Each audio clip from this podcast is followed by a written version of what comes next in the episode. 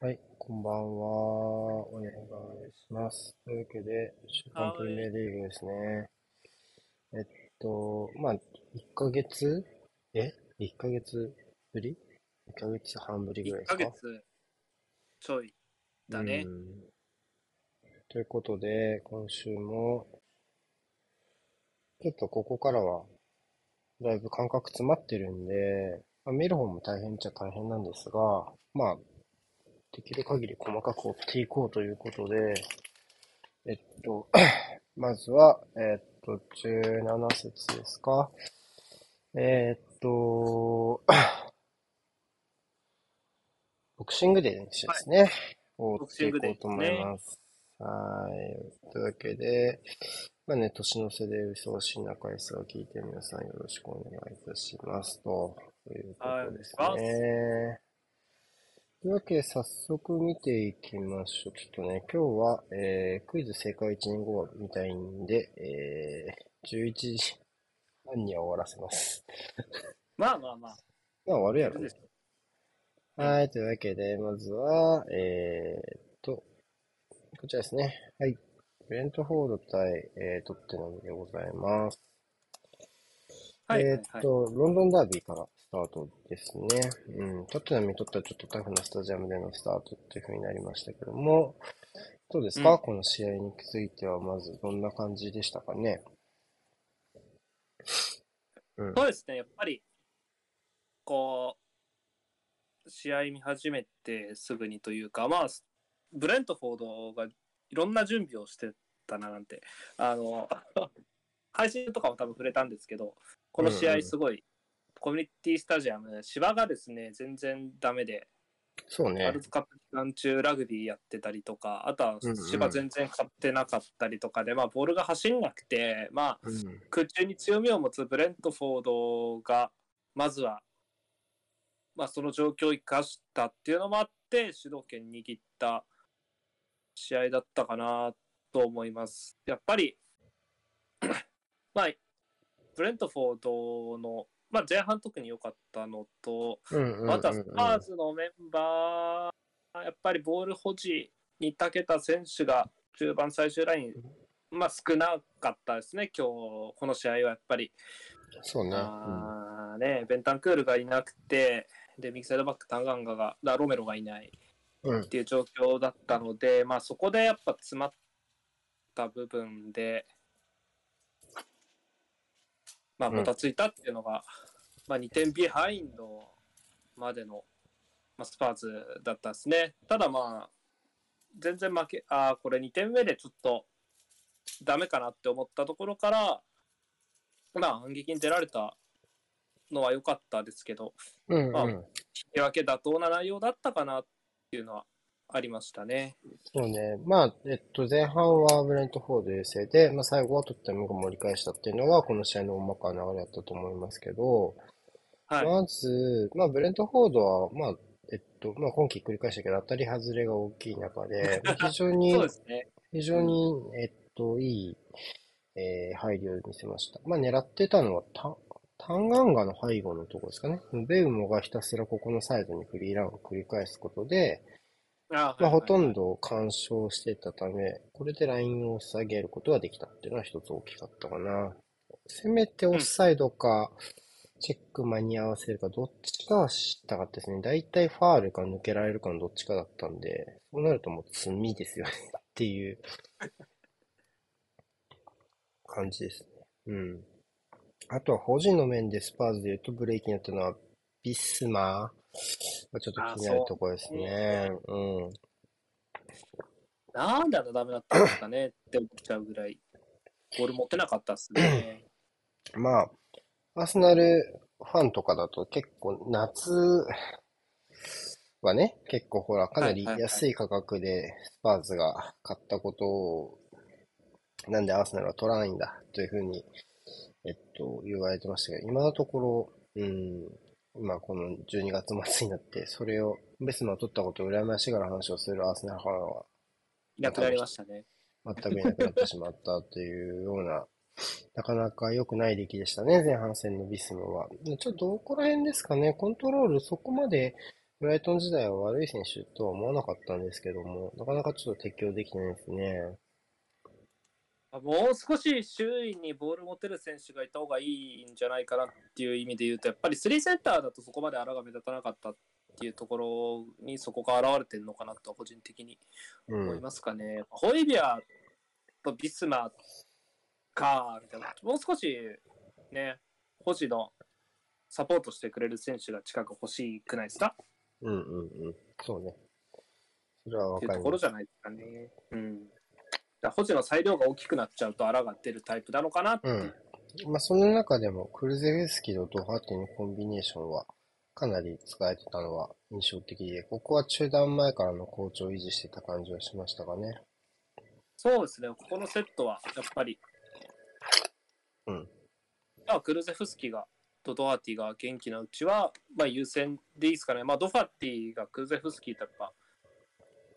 前ショットが言っていうのは明確ですし、やっぱそうサポートの仕方とか、クゼフスキーはどこ走ってるかとかっていうのは、すごい多分ドファーティはよく分かってる出し方とかをするので、まあ、ここは、まあ、ソン・フンミンの調子が上がってこない中と、まあ、生命線になり得るかなと思いますね。うん。やっぱ後半のところ良かった点で言うとスパーズはね、やっぱケンカのポストからサイドに展開がスムーズになった分、サイドでオープンで持てる形はちょっと増えたかなっていう気はしたので、まあちょっとそこのところは前半の重しが取れたかなっていう感じ。ね、まあ僕はスパーズ勝ちまでいけてもおかしくない内容だったかなって思うだけに、やっぱりダイヤの後半早々のミスからの2点目はかなり重かったですね。まあ、あれがなかったらね、3対1ぐらいで勝ってたんじゃねえのって思う気がする、個人的には。後半頭ながらあれで一回止まっちゃったから、ちょっとやっぱもったいなかったですよね。うん。うん、その後の展開を踏まえて逆に、あれからやっぱり10分ぐらいはちょっと、流れとしては、ズーンって感じの流れだったから、うん、考えるとちょっと痛かったかもしれないです。はい。まあ、うん、ブレントフォードもね、2点リードを落としてしまった試合ですし、まあ、スパーズも、まあ、ちょっとやっぱり追い込みで、まあ、届かなかったなって感じの試合だったし、まあ、ちょっとどっちも悔いが残るような内容だったんじゃないかって感じですかね。波分けって感じですね。うん、はい。じゃあ次。サーサンプトン対ブライトンでした。はい、ああ、はいはいはい。この試合はどうでしたか？ブライトンはね、次のアーセナルの相手でもありますけども。そうですね。まあ、初めからボールを持てていたと思いますし、まあ、ササンプトンの、まあ、守り方、まあ、4バックに対してしっかり、まあ、幅を使えてた。特にまあ両ワイドまあ、ストリーマーチと三笘のところをしっかりと使いながら、相手を下げることはできていたんじゃないかなと思います。うん。まあ、このし、うん。あ、どうぞどうぞ。どうぞどうぞ。まあ、この試合、マカリスタが不在で、まあ、カイセドクロス、ララーラの中盤でしたけど、うん、まあ、この3人とも、まあ、出来が良くて、やっぱり、うんうん。まあ、さっきスパーズで中盤の保持の話しましたけど、まあ、それとは対照的にやっぱここでボール持つ分には全く、まあ、苦にしないっていうところでやっぱりチームとして、まあ、完成度の高さを再開初戦から出してきたかなというのが、ブライトンの内容でした。で、まあ、セインツはそうですね、うん、なんか、セインツ負けて、でもなんかそんななんか、いつも不真面目なことをやって、ってるチームではないので、セインツって。なんか、負けて当然だよな、みたいな、なんかそそういう内容がって言われるとな、なんか難しいですよね、セインツって。なんか真面目にすげえやって、こいつは今日や全然真面目にやんねえなって思うときは、多分セインツ全然ないんですけど、うんうん、この試合もなんかそんな感じで、あずっと真面目にやってるけど、まあ、ジェンポが全然あかんくて、うん、えー、エドジーが囲まれて、たまにファールを引き当て、うん、みたいな。ちょっとやっぱ攻め手はブライトンより全然少なかったと思いますし。まあ、センこの試合のセインツの問題点ってやったら、そこさん何がパッと上がりました？まあ、まずはその16節？まあ要はこの前の節のところで、まあ、ちょっと触れたけど、まあ就任からあんまり時間がなかったと思うんだけど、確かにとかなんだっけ名前忘れちゃったけど、あのネイサン・ジョーンズあ、そうそう、ネイサン・ジョーンズね。彼が、えっと、えっと、入ってすぐ、保持のところで結構工夫があったんですよね。あの試合は。リバ、リバプール戦だっけ？どこだっけ？結構強いチームやったと思うけど。ヤツ戦じゃなかったかな、確か。3142に保持で変形するっていう仕組みを作ってて、それ結構面白いアイディアだなっていうふうに思ってたんですけど、この試合ではちょっとそういう保持の変形が全くなかったりとかで、で、まあ別に変形すりゃいいって話ではないから、まあ保持変形しないでも変形しないでもいいと思うんですけど、じゃあ代わりに何があるのって言われると、まあ、ちょっと別に何もなかったっていうところは、ちょっと重たいかなっていう感じはしました。よやっぱり、あの、新監督でしょう。で、再開初戦でしょう。まあ、結果も大事だけど、こう、何をしたかったのかなっていうのって、結果と同じぐらい大事というか、それを、これからこういうことをやっていきますよって示すのって、特に、えー、っと、まあ、先日特別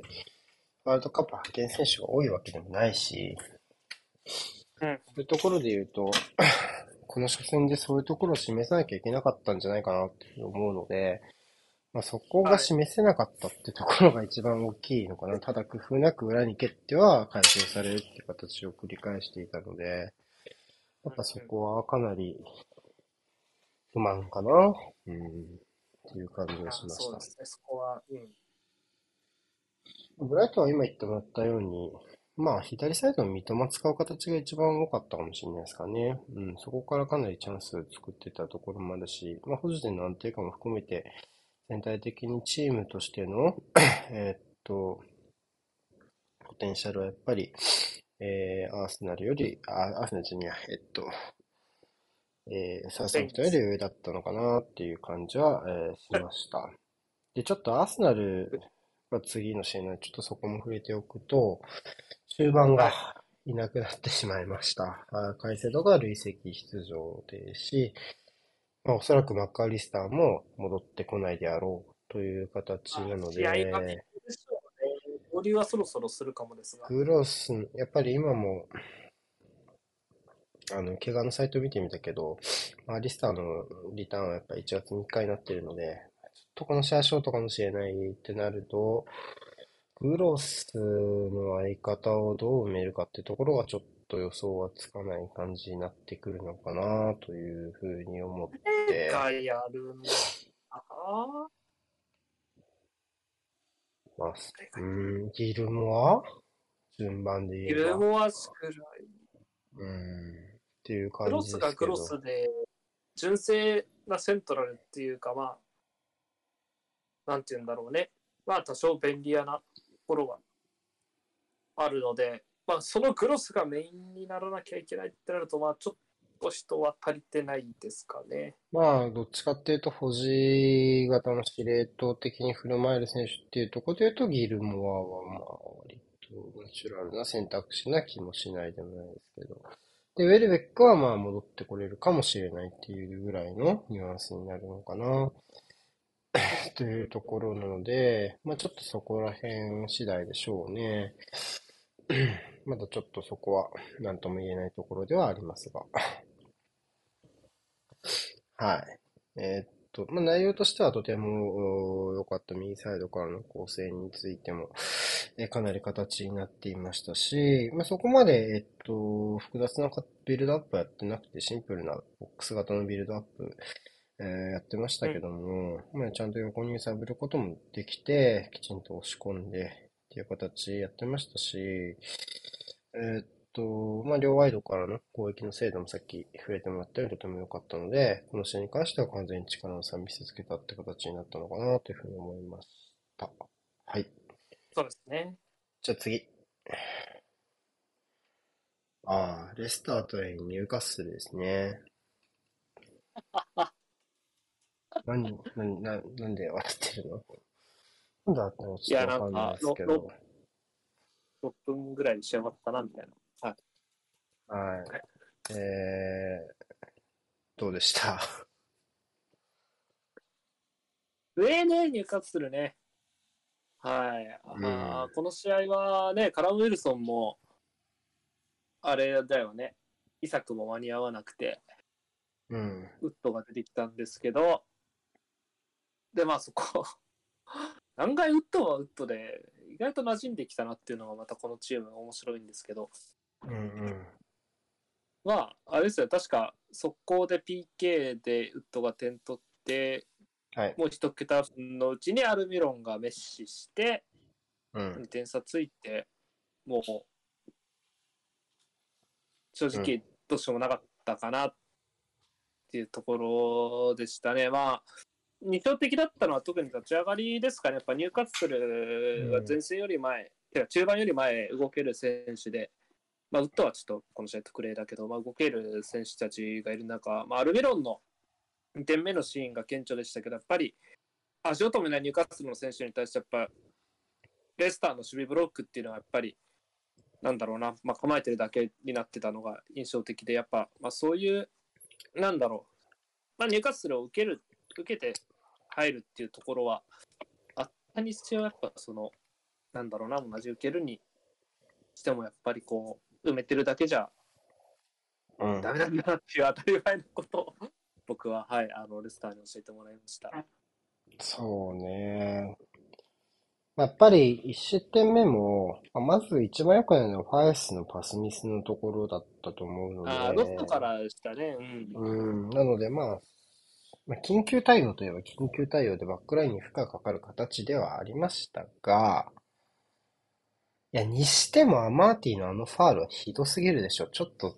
んなんか頭抱えたくなっちゃいますよ。あれ自分の好きなチームのプレー。あんな、あんなえぐいタックルする必要あった。うん。しかもなんともないですからね、っていう風になっちゃうので、うん、やっぱりそこもそうだし、あとは、まあ、スマレか、2点目スマレかなるミロンの内側のチェックで通したのはね、あはい、まあ、あれもね、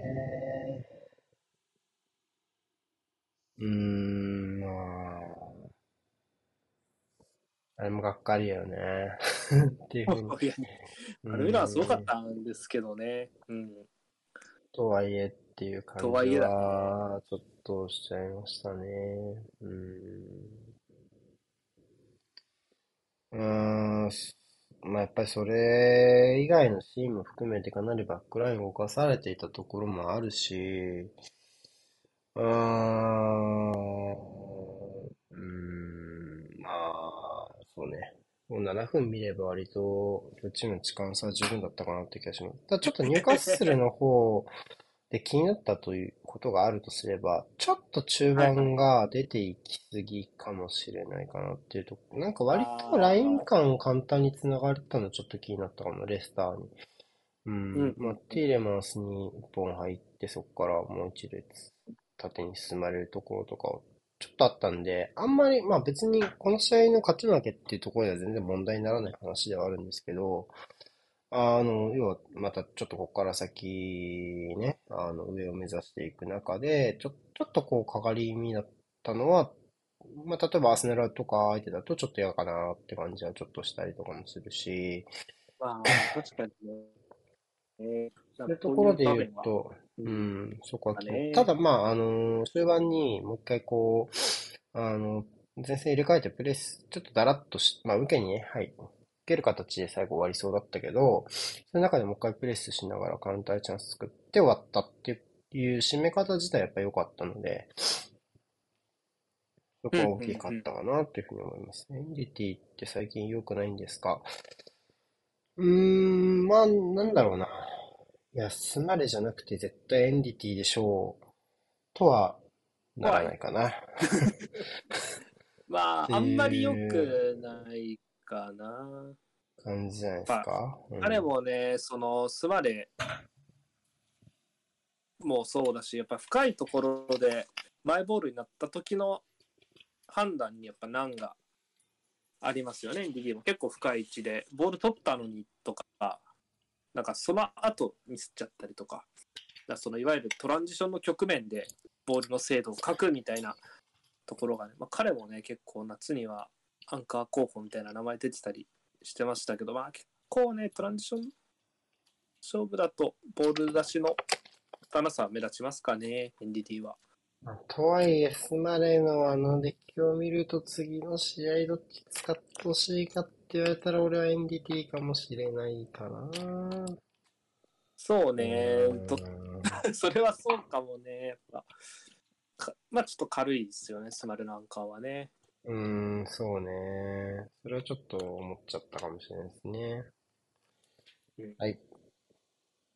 1月3日の対新庄の展望ありますか？それはまた次かなまた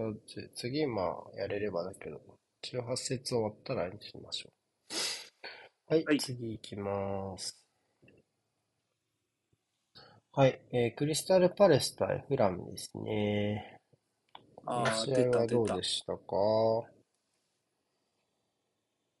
まあ、ない、やっぱり見出しとしては、退場が2人出ちゃったことがまあ、センセーショナルではありましたけど、まあ、先制点は11人対11人の段階だったですし、まあ、フラムの方が、まあ、まあ、チャンスも作れていたはずでしたね。まあ、この試合結構なんか、うん、バーって流し見してたんですけど、まあ、退場のインパクトが試合の内容を持ってってしまってですね、なかなか、あれ、どう、どうでした？僕なんか結構2つともちょっとかわいそうかなって思っちゃった、正直、事情は。うーん。微妙だなが2つ。そう。まあ、ごめん、えっと、正直ミッチェルの方そこまでちゃんと見てなかった。で、はいはい、トムキンスの方は、えー、っと、まあ、うん、まあ、ミトロビッチ絡むとああいう退場を呼び込まれることやっぱあるんですよねっていうところは、うん、あるのかな。うん、あ、黒ビッチはうまかったですね、あの場面は、ね。うん、そういう感じはまあちょっとしましたかね。うん。たまあ、うん、まあ、その、退場が試合決定づけたのは確かだけど、それがなくても優勢だったのはフラムだったっていうのもやっぱまだ確かだったと思います。まあ、やっぱ降りてくる選手たちに対するチェックの甘さというか、チェックどこまでいけるかってところが、両チームで結構差があって、フラムはいけてたけど、まあ、あとはパレスはいけてなかった。まあ、あとはこの試合はどっちもトップ下プラスワントップの形で相手にプレスかけていく形でしたけども、まあ、えっと、そういうこと意味ではバックラインは比較的時間をもらえるようなフォーメーション にはなってたんですけど、そこでまあうまく時間使えたのはフラムの方でしたね。リームの運びはやっぱり綺麗だし、うん、そういうところで言うと、かなり、えー、ワールドカップにいい流れを、えー、うまく、えー、作ってるのかなっていう感じは、やっぱり、えー、リーム個人のパフォーマンスがね、えー、まあしました。まあ、あとはミホロビッチの活躍。まあ、まあ、あとは退場者ですよね。やっぱそういう中で、まあ、10人になったところで、フラムは攻め急がずに、すごく慎重にプレイしたのが印象的だったですね。ボールきっちり持ちながら、あの、急がず、うん、えっと、10人と1点リードっていう状況を、一番確実にどうやって勝てるかなっていうのを考えながらプレイしたのはやっぱり印象的だったし、しまあ、2点目すぐ取れる感じはしなかったけど、まあ追いつかれる可能性っていうのを、まずきっちり潰したっていうのが、アマフラムらしくないっていうか、まあいいいい意味でね、こういうやり振る舞い方もできるんだなっていうのはちょっと驚かされた部分でもあるかもしれないですね。うん。かなりボールをゆっくり回しながら進めていたし、まあ、パレス必要にプレスに来てましたけど、まあもうほぼパーフェクトに外せてたと思うので、うん、やっぱりそこのところは、まあ11人でも優勢だったところを10人になってさらに順当に優勢に持っていったんで、そこはやっぱ、えー、素直に良かったところなのかなっていう感じはしましたね。個人のレベルで言うと、まあでもやっぱりリームかな、この試合良かったと思ったのは、うん。ああ、若々しかったですね。うん。そこはあった。35歳。すげえわ。うん。年最優秀ベテランかもしれないね、前半戦で言うとね、もしかすると。そうね、33歳以上とかで選ぶと、そうなるかもね。その可能性はあるかもしれないですね。はい。えー、っと、じゃあ次行きましょうか。バートン対ホルバーハンプトンでございます。うん。ああ。はいはいはいはい。これはロ試合。ロペテギの初陣なのかな？初陣だったんじゃないかな。うん。うん、間に合わなかったもんね、アーセナル戦だって。じゃあ、初陣ですね、でしたけども。どうでした？結構なんかつかみにくい試合だったなっていう感じだった気がするけども。ああ、個人的な感想で言うと、エバートン、お前なんでこの試合勝てなかったんだよって思った。どちらかといえば、まあ、ボール保持のところで安定してたりだとか、あとは試合を進める中でどっちかこう、うん、ペースを変える役割を先導してるかなっていうところを踏まえると、僕もエバートンの方が、ソカッパ握ってたと思いますけど、まあ、攻め急がなかったですよね。まず、そこが、まあ、一つ、エバートンですね。攻め急がなかった時に、キャルバート・ルインなしで何ができんのっていうのって、このチームのすごい大きな課題じゃないですか。やっぱボール外回したがるし、はいはいはい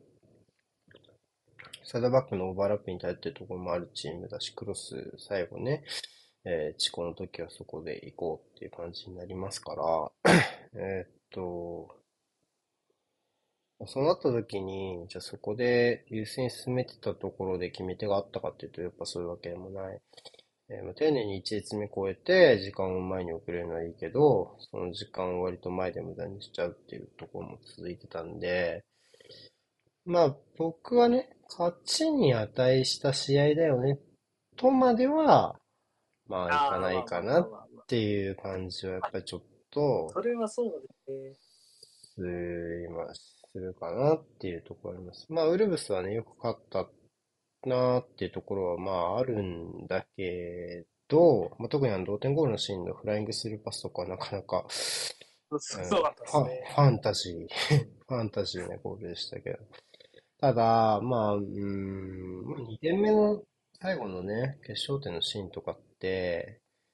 ウルブスがこう攻め切る機会自体は結構少なかったけど、でも、あのシーンって結構ゴールが生まれそうなシーンでもあったじゃない？逆に言うと。要はそのカウンターの形自体が。要は、エバートンが全然戻りが、うん、間に合ってなかったし、で、ウルブスめちゃめちゃ人かけられてたから、なんか、うん、そういう意味では、少ない機会だけど、その得点を取る確実性を高めることがあの一瞬でできて、それをきっちり仕留めたっていうところは、ウルブスは良かったと思います。ただまあ、ウルブスに関して言うと、まあ、やっぱ前、後半途中からテンポアップをエバートンはしたいですっていうふうにプレスをかけてきて、縦に早く進んでいって、で、まあ、ウルブスはどっちかっていうとそういう攻め方の方が向いてるチームだと思うけど、そこで一回ゴメス投入して、トティゴメス入れて、えっと、5、5, 5にして一回トーンダウンさせたじゃない？うん。で、それで、まあ結局逆転勝利をワンチャンスでしたわけだけど、あの、まあもちろん素晴らしい勝ち方だし、えー、全然いいけど、まあ、次これで勝てるのかって言われると、またちょっとそれは難しいというか別の話かなっていうふうになる感じは、うん、しました。まあそういう意味で言うと、うん。まあ、それ劇的な船出で、そこ、それ自体はすごく良かったんですが、まあ、これからもうちょっと見て、いろいろ見ていかないといけないところも結構あるのかなっていう感じの内容でもあったっていう印象何か収穫、新たな収穫があったことがあると、なんか割とそんなこともないかな、みたいな。うん。まあまあ、そう、そうだね。うん。そういうイメージですね。あちょっとやっぱそういうところで言うと、うん、結構変な試合だったなっていう感じは、ちょっとしました。まあ、ただ、ウルブスは20位ですから、この試合の前の時点でね。ってことを考えると、何よりも必要なのは得点なので、あと勝ち点なので、そういう意味では非常に大きなあ 勝利だったのかなというふうに思います。はい。じゃあ次行きましょうか。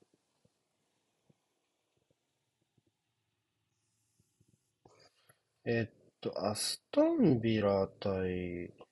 リバプールかな？ああ、はいはい。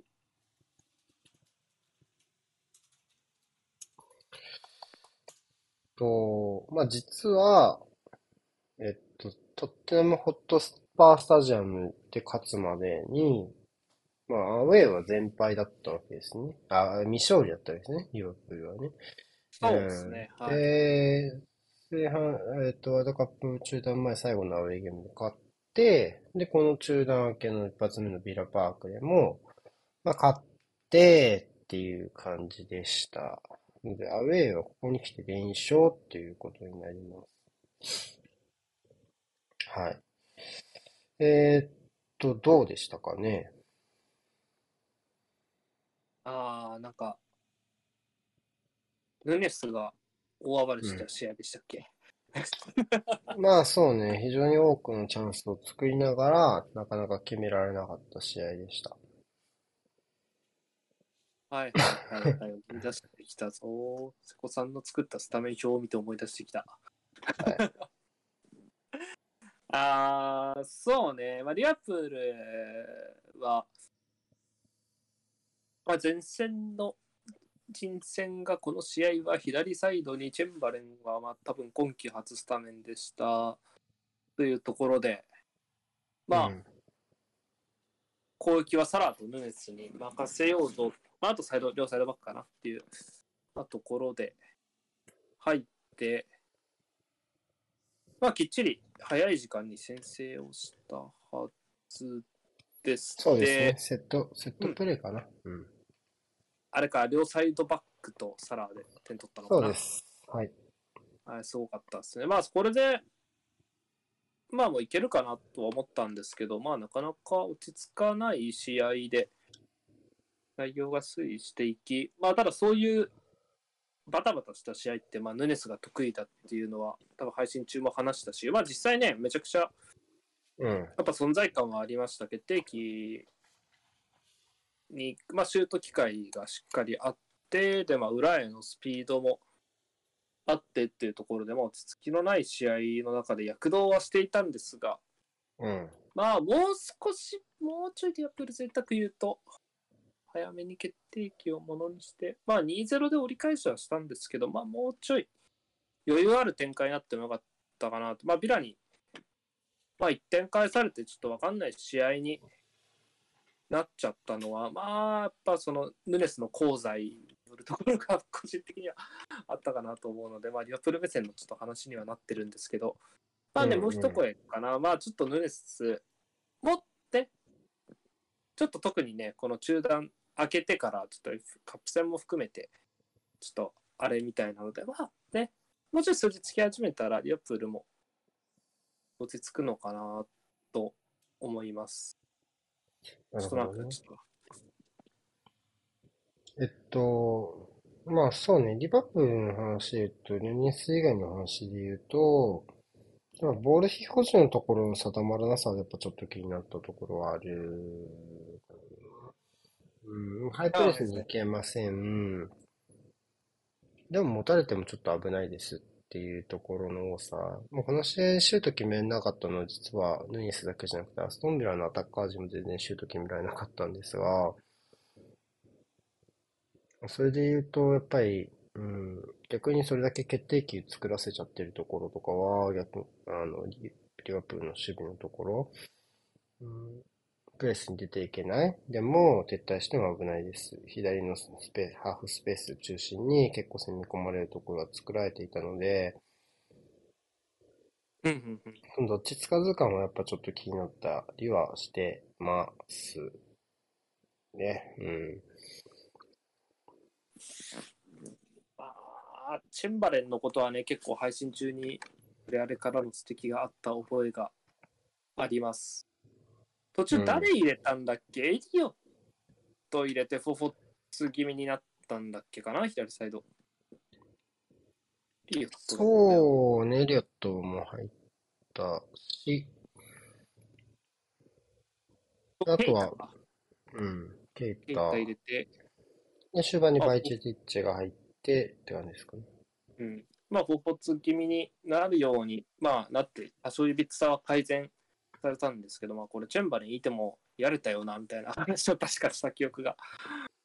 あるんですけど、うん、まあ、その辺ちょっとなんかね、まだリバプールも確かに非保持での、なんか彼、ボール持ってなくても怖いっていう、ちょっとそういう全盛期の凄みはちょっとまだないかもしれない。まあ基本的にはそのサイドが、やっぱりちょっと、ストンベは積極的にサイドバック上げてくるチームなので、サイドが2対1の状況が向上的にあって、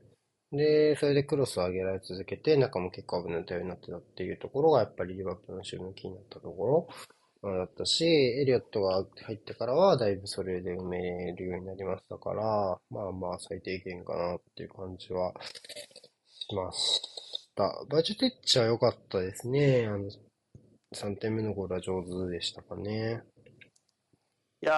ー、まあいいとこ顔を出しましたね。結構、まあ、この試合、乱れる中で、まあ、本当、早い攻め上がりで、まあ、驚きましたね。あそこに、そこに顔出してたんだっていうところで。うん。まあ、シュッと落ち着いてましたし、いや、物好きなさっていうのは感じたかな。うん。大物になりそうな選手ですね。はい。あとは、リバプールに関して言うと、えー、ガクポが、ここのチームに入ってくるということが決まっております。ああ、忘れてた。えー、っと、はい、えっと、となると、今この段階でどこに組み込むかっていうのは非常に難しいですね、学校に関しては。まあ、一時期というか、サラとニュースで固定してからやってる4312みたいにするのか、それかな、フィルミーノの行く時の4330トップみたいな。うん。うんうん。なのか、まあ、あとは、まあ、左のワイドに置くっていうところも、PSA とかだと、左のワイドとかにやってたりもしましたから、まあ、一応、ポジション、単純にポジションとしてはやっぱり、そう、そのまあ当てはまらなくもないという感じではありますけど、まあ、結構ワールドカップと、まあ、EL とでタイプ違う、うん、結構違う顔を僕は見たなっていうふうに思ったところもあったりしたんですけど、うん、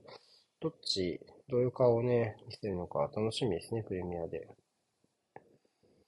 そうね、はい。いろんな意味で楽しみですね。はい。うん前線ね、なかなか選手が足りない状況がリバプールは続いているので、まあ、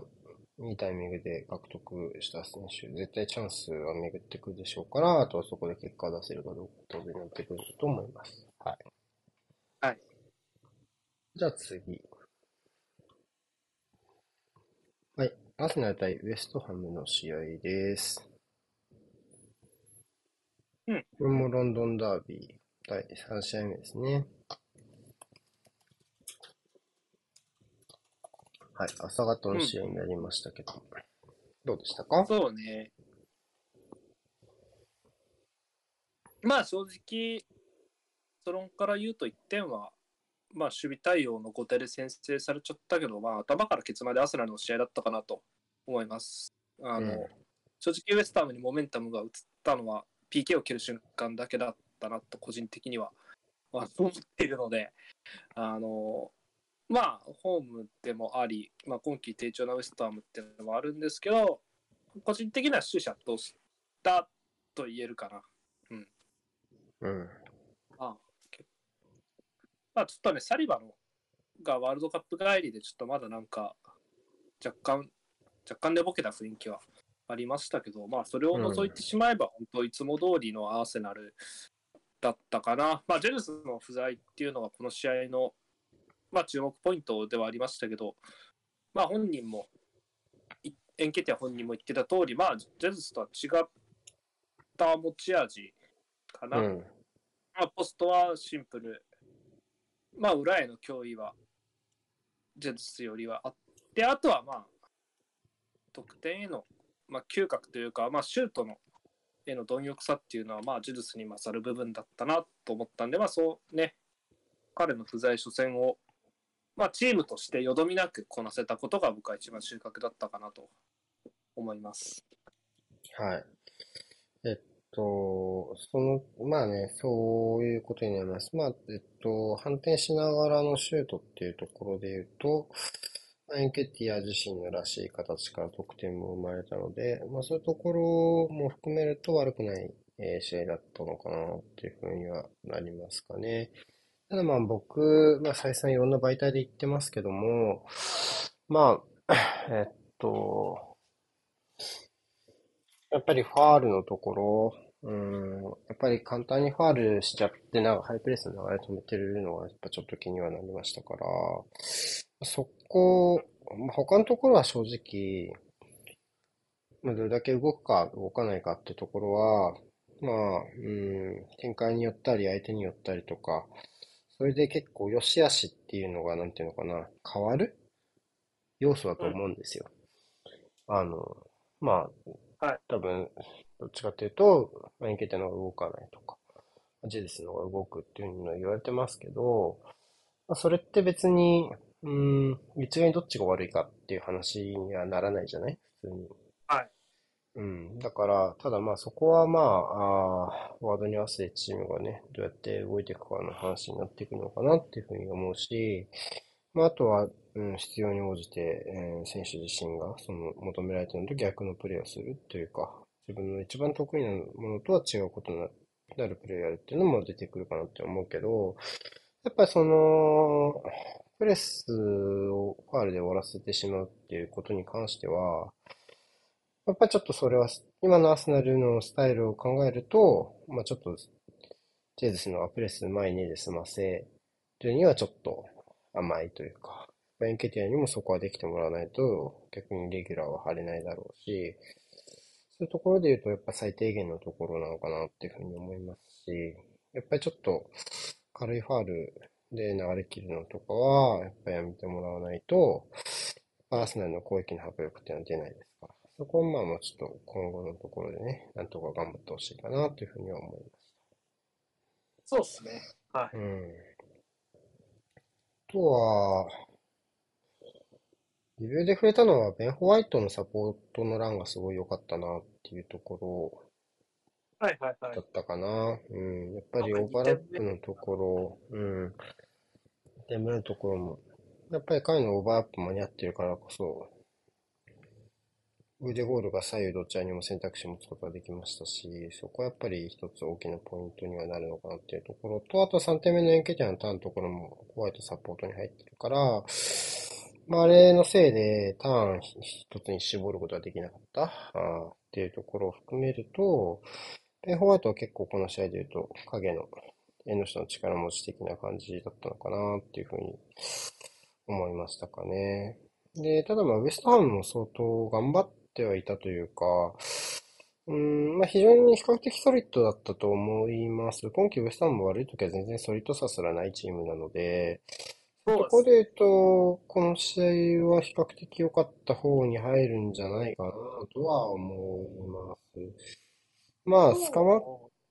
カーが使えなかったっていうところで強制的な話ありますけど、この試合どっちが良かったかって言われると多分アントニオかスカマッカーかって言ったら多分アントニオの方が良かったと思います。この、このアーセナル相手なんでね。うん。なので、ちょっとそこはあったかなと。ただ、パケッタはちょっと中ブラリンだったかなっていう風な気はした。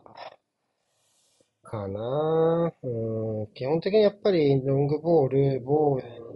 うん、サイドと、まあ、クロスに合わせるが一連の流れだったんで、パケタ自身の役割があんまり保持で明確に用意されないまま、ずーっていう風に進んでいっちゃったのがこの試合だったのかなっていうふうに思いますし、彼自身はスカマッカがいないことでちょっと割を食ったかもしれないなっていうのはちょっとあれかな。うん、そうっすね。確かに、まあこの試合、まあベンナーバは今季調子ですけど、まあボーエンもスカマえー、アントニオまあちょっと、ちょっと兆しは見えたかもしれないね。まあもなんかもっとダメダメだった特にボーエンはっていうところがあったんで、まあ、まあ、少しね、まあ、前線の脅威として、まあ、復調の気出しちゃったかなっていうのは確かにありましたね。そうね、ベン・ジョンソンもベンチにいて、ファイブバックっていうのが視野に見える中で、まあ、攻撃と守備を両立してなきゃいけないってところを踏まえると、まあ僕はゴースタートでもよかったのかなっていう気はちょっとだけしました。うん。はい。こんな感じですかね。アスナルで他に触れてほしい選手とか、コメ欄でもいいですけど、あれば。あうん。一応今 BBC のレビューが、レビューが更新されて、やっぱりアリスターは間に合わないんじゃないかって言われてるのと、あとは、えー、っと、う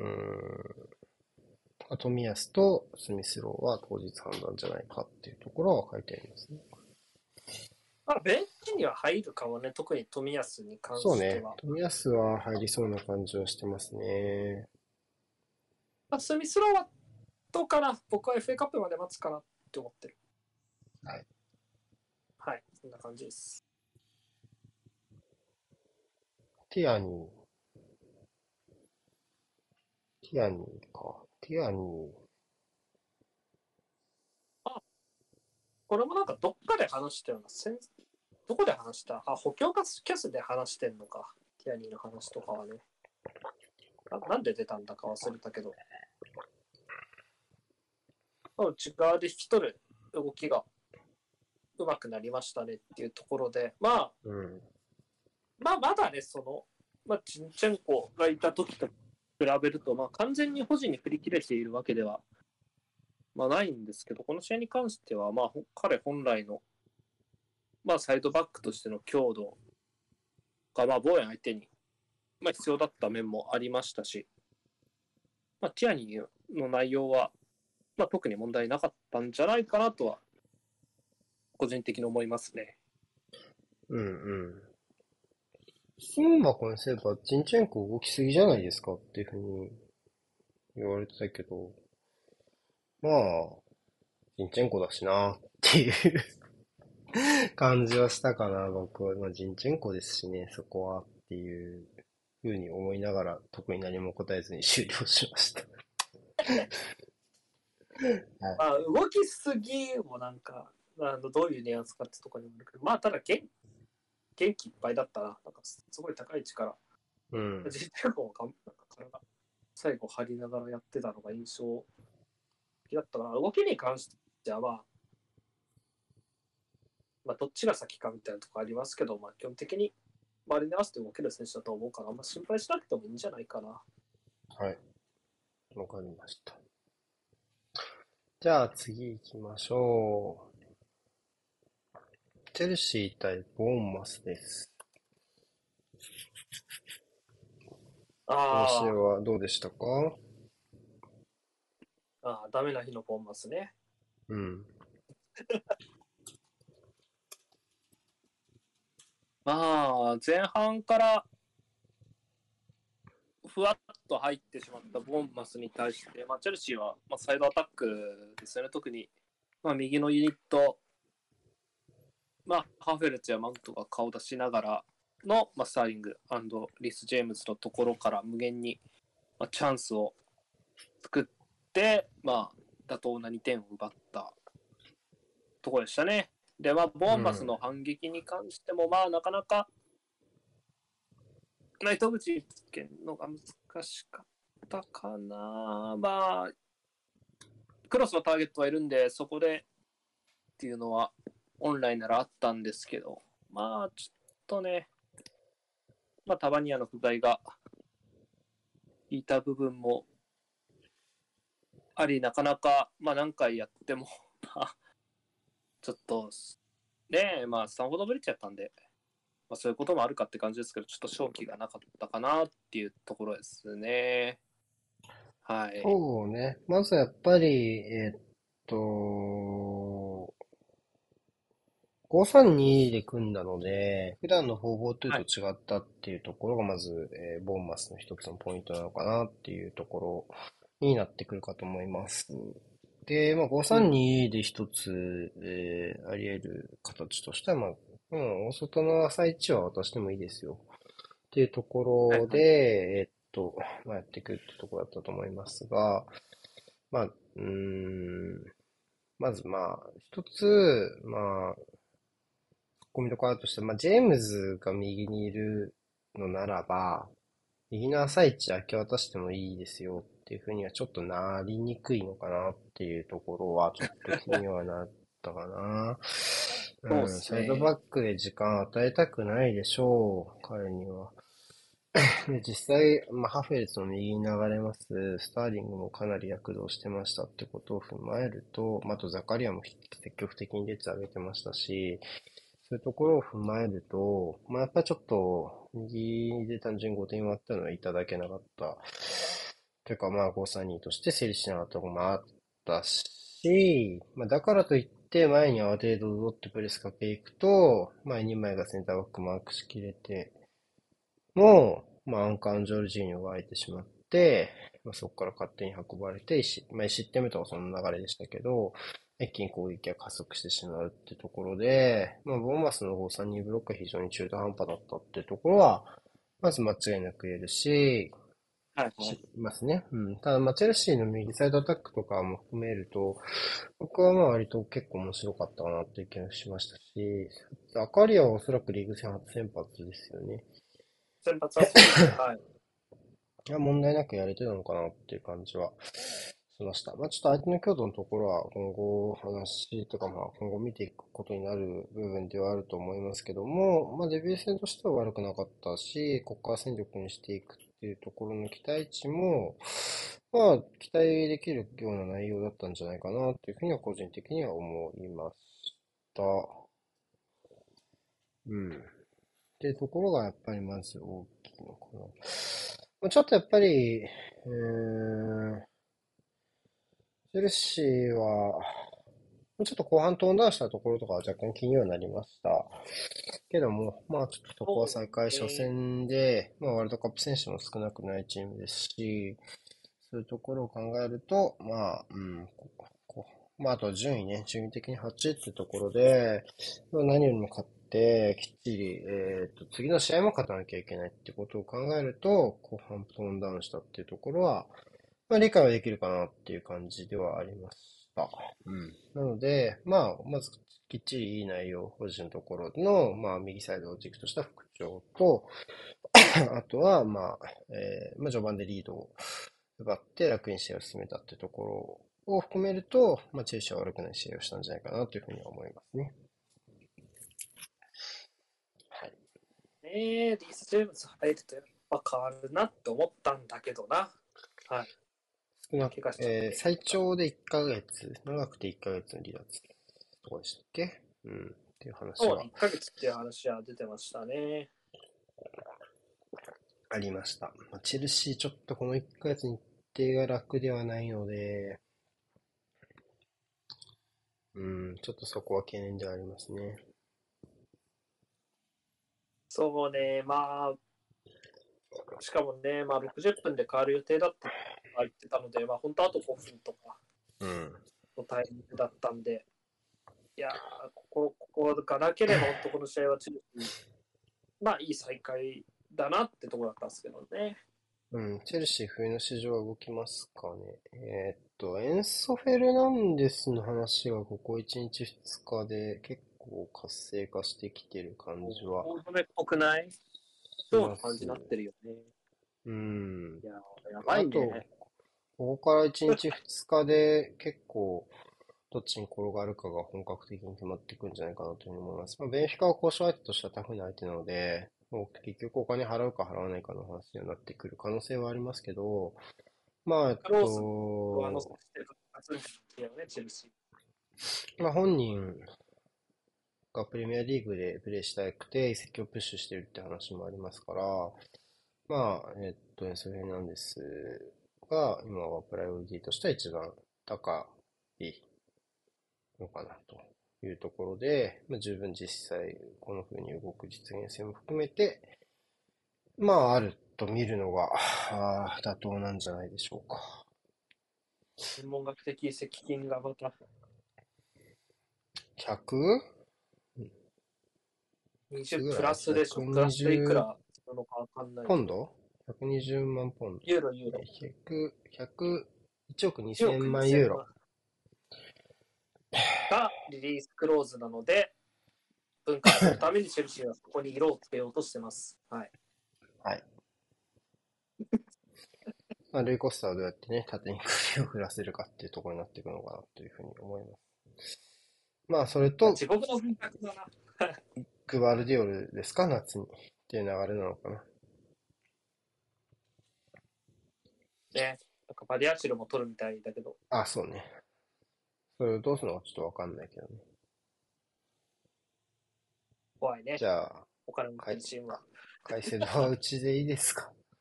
カイセドはうちでいいですか？まあリバプールって話もしてるけどね。前だ、このリーグ。欲しいね。はい。こんな感じでした。じゃあ、9試合目、あと2試合かな？えっと、マンチェスター・ユナイテッド対、えー、っと、ノッティガン・フォレストの試合でございます。はい。まあ、ロナウドいなくなって、マルシャルがトップに入ったっていう試合でしたけども、ちょっとアントニ、えっ、と、サンチョがまだちょっとかかりそうっていうところで、ちょっと前線が手薄な感じはしますけども、えっ、と、いかがでしたか？あと、センターバックもね、手薄でしたけどね、センルーク・ショーが入ってますから。そうですね、この試合が確か、まあ、チェルシー・ボンマスの後かな、2時半があっちで、こっちが5時からの、はい、確か試合だったんですけど、まあ、フォレストもね、頑張って、まあ、ボール持ってやれてはいたんですけど、まあ、ユナイテッドはもうとにもかくにも先制点が大きかったですかね。うん、まあ、セットプレー、トリックプレーかな、まあ、コーナー、グランダーで放り込んで、そこからラッシュフォードが、うん、まあ、蹴り込んだところかな。うん、まあ、ここがやっぱり非常に大きかった。まあ、再開初戦で、まあ、ちょっとスカットも薄い中で言うと、やっぱり早めの得点っていうのが、まあ、めちゃくちゃ試合を楽にしたかな。で、まあ、その後、立て続けに、ね、ラッシュフォードが躍動して、カウンターからマルシャルが、えー、追加点のバッターというところで、まあ、ラッシュフォードの出来ですかね。まあ、ワールドカップでも、まあ、出番があった時には、まあ、得点にも絡んでいましたし、まあ、昨年までのね、ちょっとうだつの上がらないフォームは出して、うん。まあ、特に左サイド、ね、相当躍動していたのが印象的だったかな。うん。確かにね、ラッシュフォードとても良かったと思いました。えっと、あと、まあ、フォレストの話で言うと、まあ、結構ね、えっと、前半終了間際のゴールとか認められてれば、もうちょっと違ったかなって感じしましたけど、結構、うん、なかなか難しい判定取り消されてしまって、まあ妥当なんでしょうけど、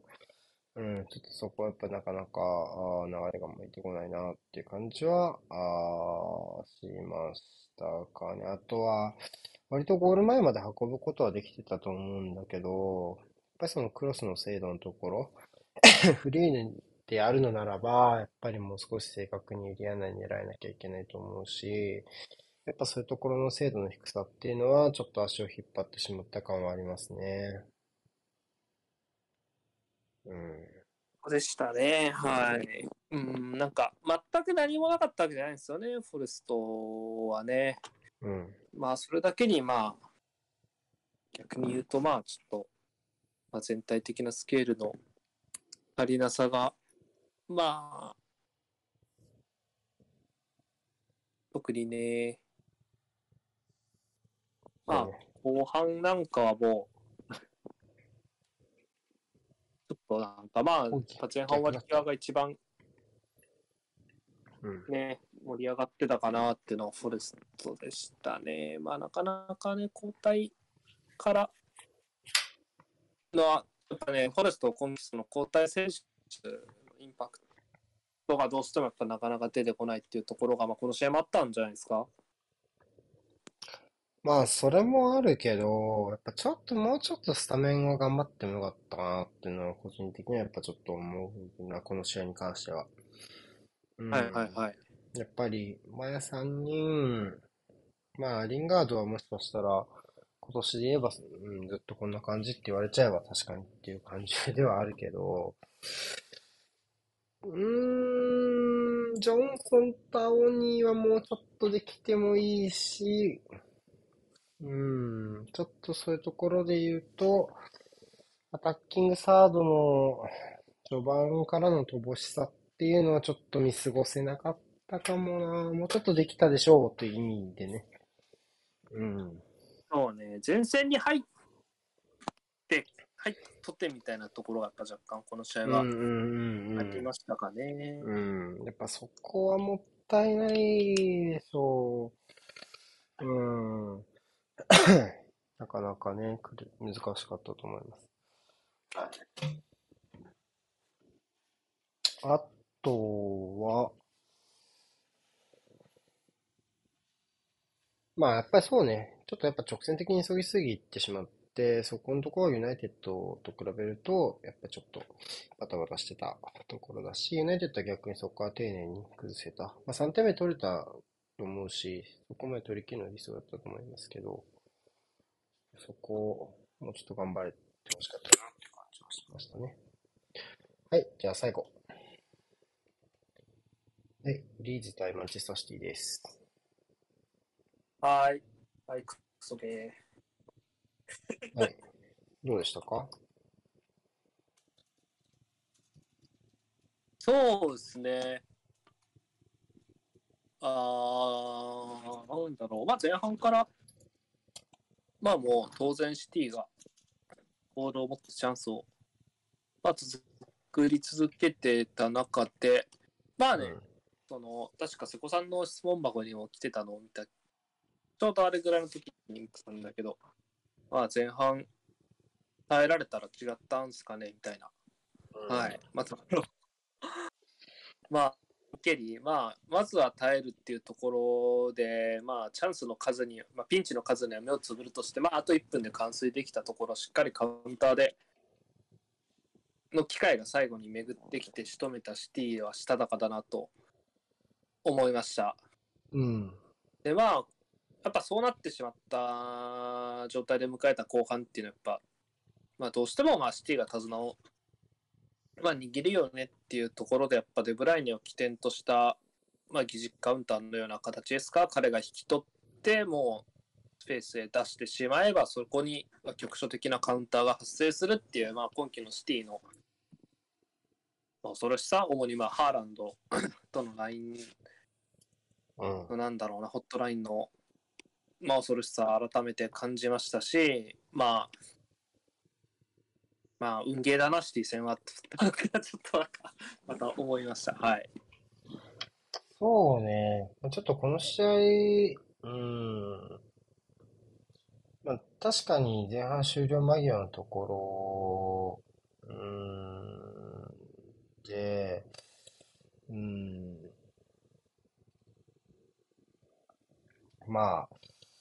えー、っと、なんていうのかな。うん。えっと、まあ、点を奪われてしまったけど、まあ、ロドリってすごいいいですよね。あれだけ速い攻撃の中で一列前のポジション取れるっていうところは、まずすごく良かったように思いました。賢いっていうか、したたかよね。多分時間帯も見てのことだったと思いますけど、しっかりと攻め上がってきてましたね。うん、ただまあ、と、うんと、やっぱりロドリー、この試合見てると、まあ、まずこの試合のポイントは、まあ、当然シティのバックラインとの組み方、ストーンズとアケがタッチラインまで開いて、リコルイスとロドリが中央に絞る。で、デブライネとギュンドアンがその前にいる。で、まあ彼らがいない時ですね。例えばデブライネがサイドに流れた時に、ロドリが一個前に上がるとか、まあただリコルイスが普通にサイドバックとして、普通のサイドバックとして振る舞って右サイドに稼いに行くとか、そういうこの、いわゆる2列目のところの判断のところがやっぱり比較的されてたかなというふうに思いました。えっと、このゲンさんは、これシティがサイドバック起点から中央の剣のサイドチェンジしたときに、リードは中盤でバンバンついてもよかったのかなと思いましたって言ってるけど、シティの中盤、この試合基本4回なんですよ、ずっとね。そこをどうします？その場合は。っていう話ですね。えー、これ、まあ、盤面上3枚ですけど、明らかに4枚ですから、ずっとね。3、2、5で、まあ、デブライネとゲンダーは中盤ロードをしている中で、マンツしようとしたらやっぱ足りないですよ。ってこと。本当相当、ルイスが中盤仕草というか、うん、ね。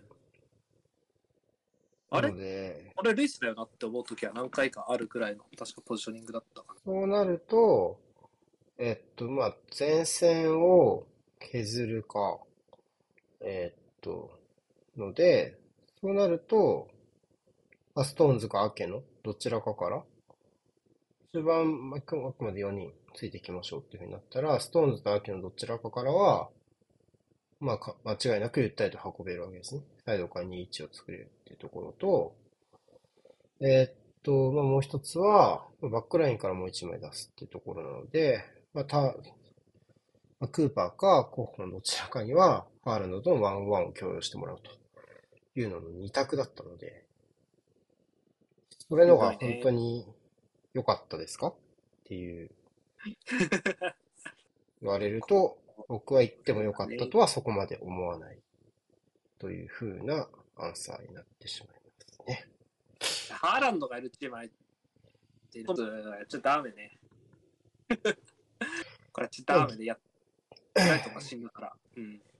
逆に言うと、今のシティから、今のこのやり方のシティからボール引き取る奪い取るチームって結構難しいなっていうふうに思ってて、えー、っと、まあ、リーズ、特にプレッシングで言うと強度、瞬間的な強度ってのはリーグの中でもかなりトップクラスに出せるチームだと思うんですけど、まあそのリーズは、まあ、まあ出ていけなかったそもそもっていうのは、やっぱ結構重く見てもいいんじゃないかなっていう気はします。ね。ああ、うん、失うの街だよ、シティは。うん、っていう風になっちゃったし、どっちかっていうと今季のシティってそうじゃなかったじゃない。失うの街っていうわけではなかったチーム。要は急いでくれるチーム。どっちかっていうと勝手にっていう感じだったけど。あまあまあ、その意味も含みますけどね。うんこの、結構この、えー、カラバオカップ以降のこの3人の形、えー、は比較的ポジションきっちり基盤として安定させるような、えー、システムになっているのかなっていうふうに、えー、思いますね。はい。えー、まあね、うんと、リーズに希望がなかったわけではないんですけどね。若手がね。そういう意味では、2失点目の僕はやっぱちょっと重たいと思ってて、やっぱパスワークのところでミス出ちゃうかっていう。えー、っと、シティからハイプレスでボール奪うよりは、シティのハイプレスをかいくぐる方がまだ可能性はあったと思うので、それで言うと、やっぱりちょっとあそこでセンターバックでミスが出ちゃう。まあ、3点目はちょっとね、距離は遠いとはいえ、そこの根っこをたどるとそこなので、やっぱそういうところのボール保持のところでミスが出ちゃうってなると、勝負できるところを逃してしまったなって感じは若干あるかなっていうふうに僕は思いました。そうね。まあ、1点だったらね、この試合、僕は、まあ、グリュットもそうです。途中から入ったゲルハルと久しぶりに元気な姿見れたなと思ってて。うん。まあ、点は取ってないけど、まあ、ストライカーとして、まあ、シティのセンターバック相手にも駆け引きできてたと思いますし、うんまあ、そこに、まあ、だからリーズに巧妙がなかったわけではないっていうのはそうなんですけど、まあ、それだけにね、ちょっとまあ、特に2点目のね、グリーッシュのしたたかなボールダッシュが、まあ、片付けちゃったような、そういう、ね、まあ、ワンチャンスをね、はい、っていうところでしたね。逆にやっぱアーセナルが勝つならやっぱそこだし、まあ、リコロイスがサイドバックやってることで、かなりいいパフォーマンスできてるのはありますけど、左サイドのワンオンワンなら勝てるでしょう、ここ、マルティネティなら。ってことを踏まえるなら、まあ、やっぱり、リコロイス、ウォーカーじゃなくてリコロイスでやることによる懸念のところところとかもあるでしょうし、あとはウォーカーが本調子なのどどっちがレギュラーかって言われたら もしかするとウォーカーかもしれないし。ちょっとそういうところも含めて、まあ、まずは中段明けいい滑り出しをしてはしてますから、まあ、ちょっとどう転がっていくのかっていうところはやっぱちょっと見ていきたいなというふうに思います。やっぱ強いし、まあ基本的には優勝候補筆頭なのかなっていうふうには思いますね。アセラルが直接対決で何かをしたら流れ変わるかも、潮流変わるかもねとは、まあそういう状況ですね。はい2月ですか ?2 月中旬にありますから。えー、なんか試合もやってねえんだよ。怖いよ。まあそうね、逆に言うとシティは、うん、まだトッテナムともやってなくて、まあ、ノースロンドン勢はアーセナルには勝てて、トッテナムには勝てないっていうのがずっと続いてますから、まあ、ちょっとここのお得意様のアーセナルと、まあ、苦手なトッテナム相手の、まあ、ノースロンドンだとの4試合が結構優勝争いに直結してくるところかもしれないですね。はい。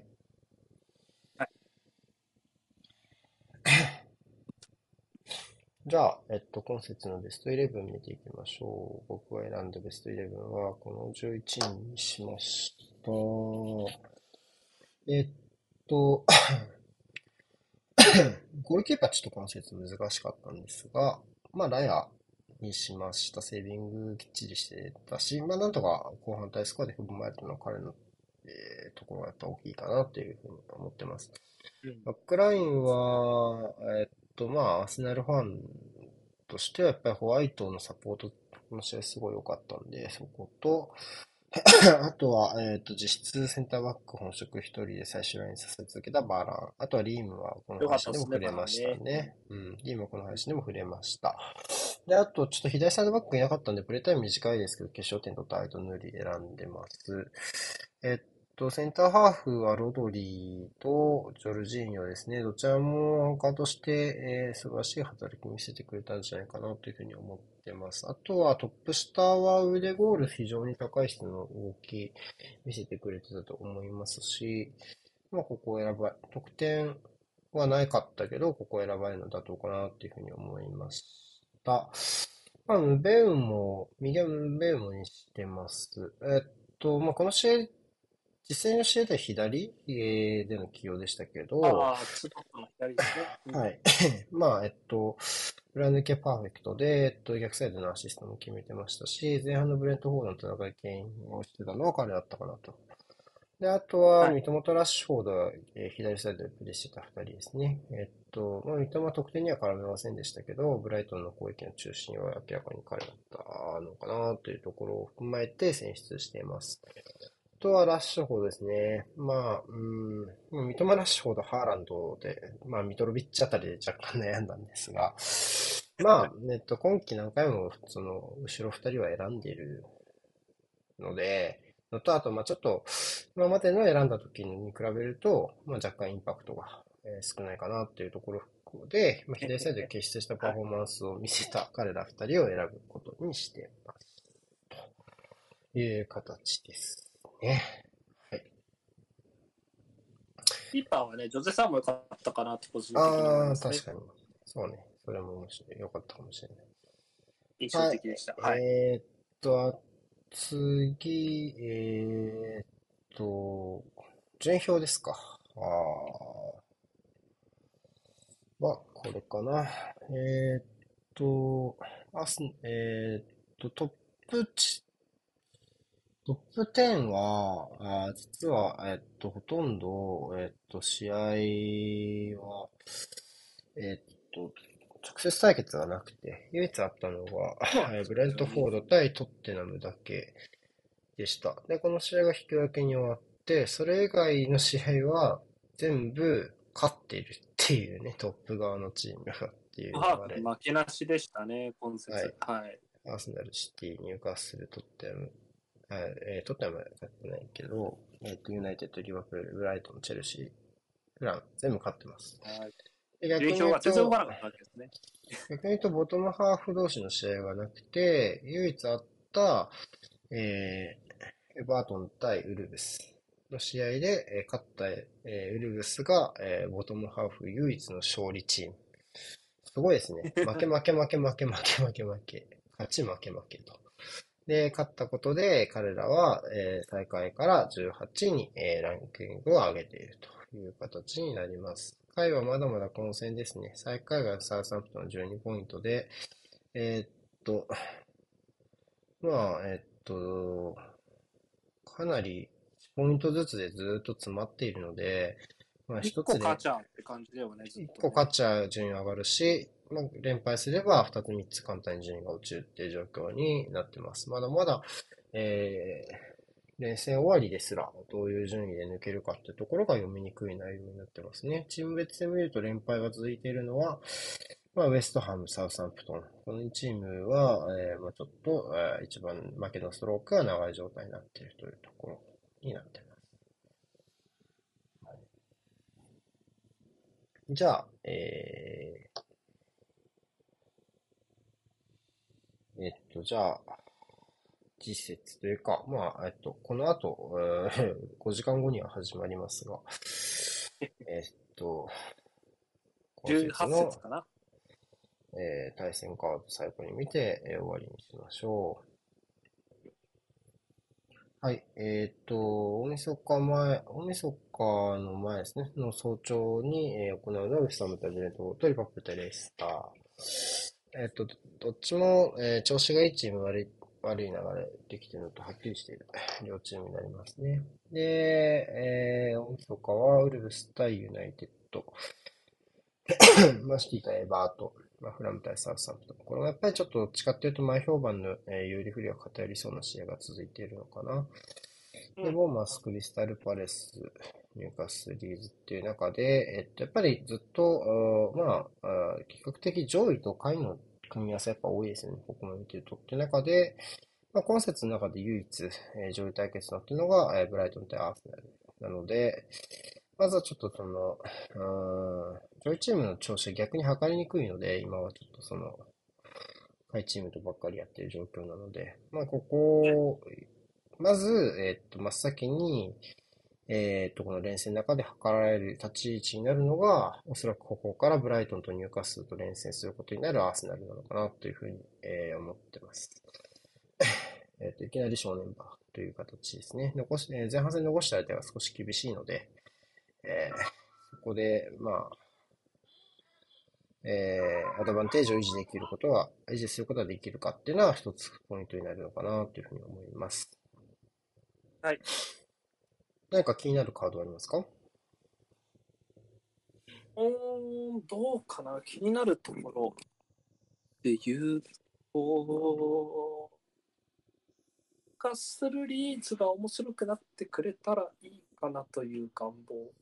望はありますね。ちょっとどっちに転がるかまだわからないですね。ロベさんは少しリーズは嫌がってましたけどね、この連戦の中で動けるチームはちょっと嫌かなというふうに思いましたけど、